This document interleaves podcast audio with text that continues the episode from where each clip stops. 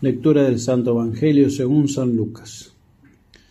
En aquel tiempo, cuando terminó Jesús de hablar a la gente, entró en Cafarnaún. Un centurión tenía enfermo a punto de morir a un criado, a quien estimaba mucho.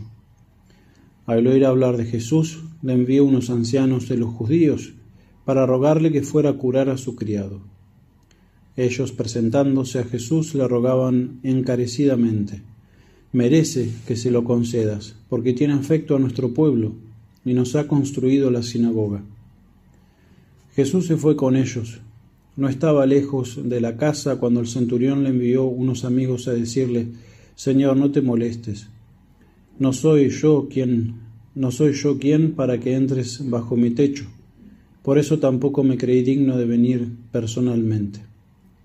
Dilo de palabra, y mi criado quedará sano porque yo también vivo bajo disciplina y tengo soldados a mis órdenes.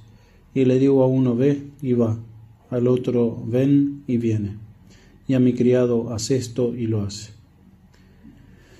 Al oír esto Jesús se admiró de él y volviéndose a la gente que lo seguía dijo, Os digo que ni en Israel he encontrado tanta fe. Y al volver a casa los enviados encontraron al siervo sano. Palabra del Señor.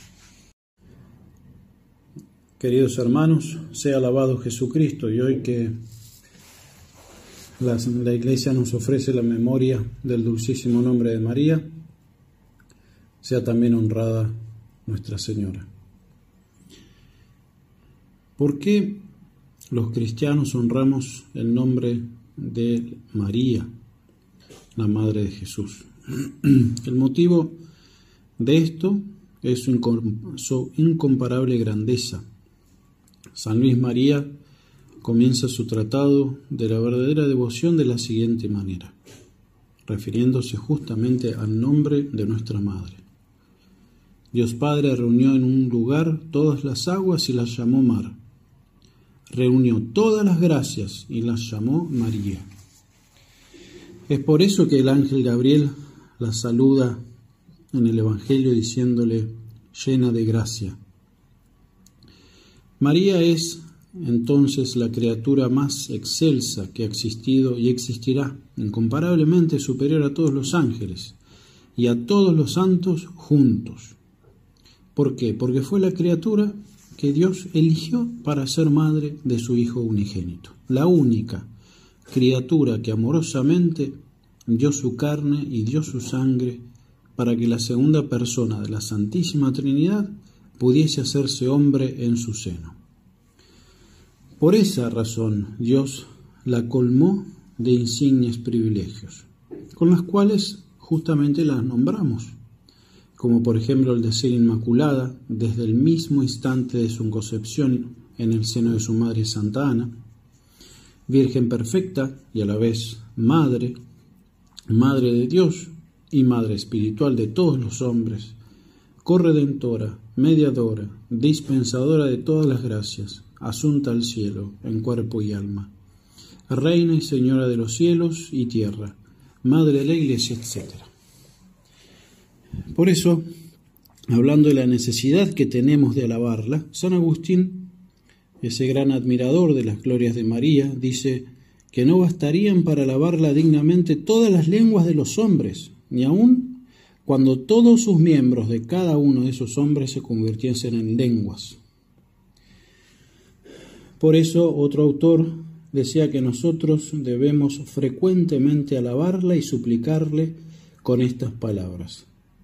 Mientras mi vida alentare todo mi amor para ti. Madre mía, madre mía, aunque mi amor te olvidare, tú no te olvides de mí. Otro autor dice que no debemos pensar que se disminuye el honor que le debemos a Dios por el hecho de que honramos a su madre o que la nombramos demasiado. En el libro de Proverbios dice, la gloria de sus hijos son sus padres. San Alfonso María de Ligorio decía, ¿quién ignora que el honor que se tributa a las madres redunda en gloria de sus hijos? San Bernardo dice, no piense eclipsar la gloria del Hijo, quien ensalza mucho a la Madre. Y el serbio, siervo de Dios Seferino Namucurá decía, el amor a la Virgen me condujo sin que yo me diese cuenta a conocer y a amar a Jesús. y la conocida cita de San Bernardo de Claraval, que decía así en una oración, no partes tu mirada del resplandor de esta estrella, si no quieres sucumbir entre las olas del mundo. Cuando soplen los vientos de tentaciones o te abatan tribulaciones, mira la estrella, invoca a María. Cuando olas furiosas de soberbia, ambición o envidia amenacen tragarte, mira la estrella, invoca a María. Si la ira, avaricia o impureza quieren hundir la nave de tu alma, mira la estrella, llama a María. Si desesperado por la multitud de tus pecados, anegado por tus miserias, empiezas a desconfiar de tu salvación, piensa en María, en los peligros, en los sufrimientos, en tus trabajos y luchas. Piensa en María, invoca a María, que su nombre no se aleje de tu corazón ni se separe de tus labios. Otra santa, una venerable en realidad, Sor María Jesús de Ágreda, en su mística ciudad de Dios, eh, nos cuenta la escena en la cual la Santísima Trinidad determina dar a la niña reina un nombre. Y dice que los ángeles oyeron la voz del Padre Eterno que anunciaba, María se ha de llamar nuestra electa, y este nombre ha de ser maravilloso y magnífico. Los que la invoquen con afecto devoto recibirán copiosísimas gracias. Los que la estimen y pronuncien con reverencia serán consolados y vivificados. Y todos hallarán en él, en ese nombre, remedio de sus dolencias, tesoros con que enriquecerse, luz para que los encamine a la vida eterna. Que Dios nos conceda amar mucho a su Madre y que nunca reneguemos de su nombre.